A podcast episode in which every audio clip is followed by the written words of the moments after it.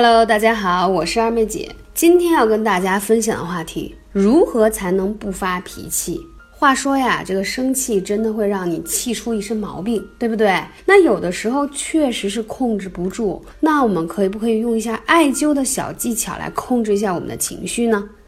生活中不如意的事情很多，人人都曾发过脾气，脾气差的甚至隔三差五也会就会发脾气。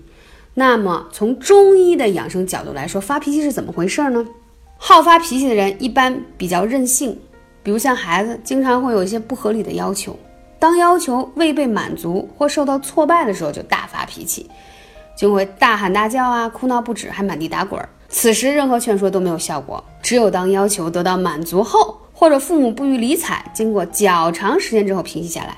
当然也有喜欢发脾气的时候啊，虽然已经是大人了，但很多人还是控制不住自己脾气。中医上讲，爱发脾气的人很可能是肝气不舒，心里不顺畅。那发脾气到底是怎么回事呢？从中医养生的角度来分析，脾主土，为后天之本，脾气主运化生清，能让人保持健康的状态；而肝主疏泄，其性刚强，躁急，喜欢。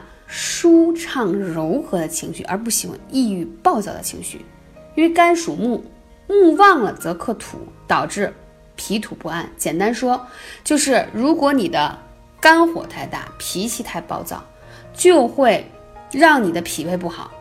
所以为什么很多人吃完饭打嗝胀气？很多人其实是肝气往上反。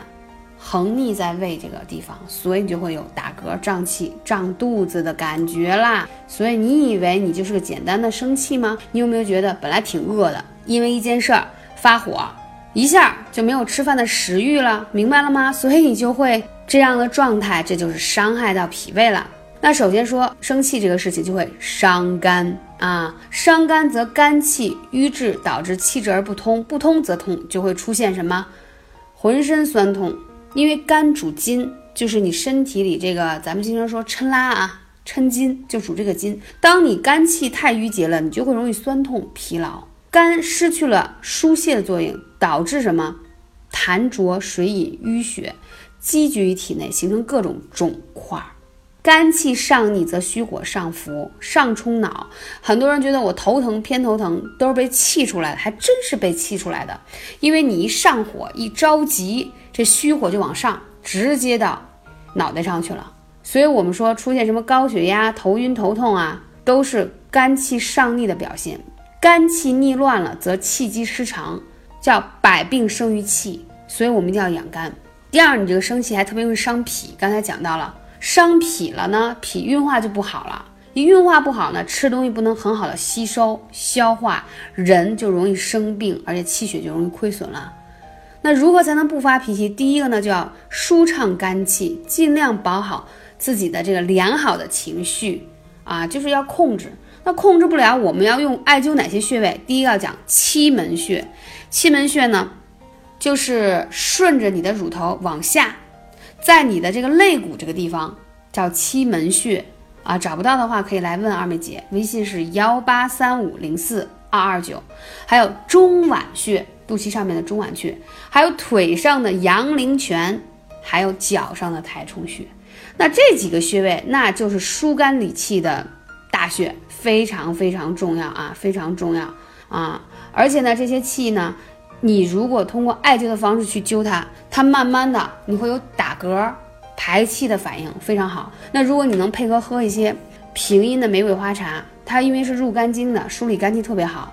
我之前有些粉丝说喝了一段时间，好像是不太容易发火了。其实当你容易发火，你是肝火旺的一种表现。为什么有的人人家同样的事情就能看淡啊，就不太容易情绪激动呢？他确实肝气没有你那么旺。所以，我们也可以通过一些艾灸的方式来去解决它。那我讲到说这几个穴位啊，尤其像太冲这样的穴位，一定要大火雀啄去灸，或者是用小筒灸，因为有些穴位它要用泻法，尤其太冲，它必须用泻法泻掉你的肝气往上顶的这个能力，这样你的人火气就降下来，心情也变得好了。还有，你发现但凡有乳腺增生，然后来月经时候乳房胀痛的，都是期门淤堵了。如果你把七门穴按摩开，然后灸透，你的乳房胀痛，还有子宫肌瘤以及乳腺增生问题能得到很好的缓解。因为凡是体内有增生、结节和淤堵的，都跟肝气郁结有很大的关系。但是实话实说，期门这个穴位按起来真疼啊！但是就是因为你淤在这里，你才会痛，所以你要把它化开，你的脾气也好了，肝气疏了，睡得还好了。学到了吗？我是二妹姐，下期节目再见。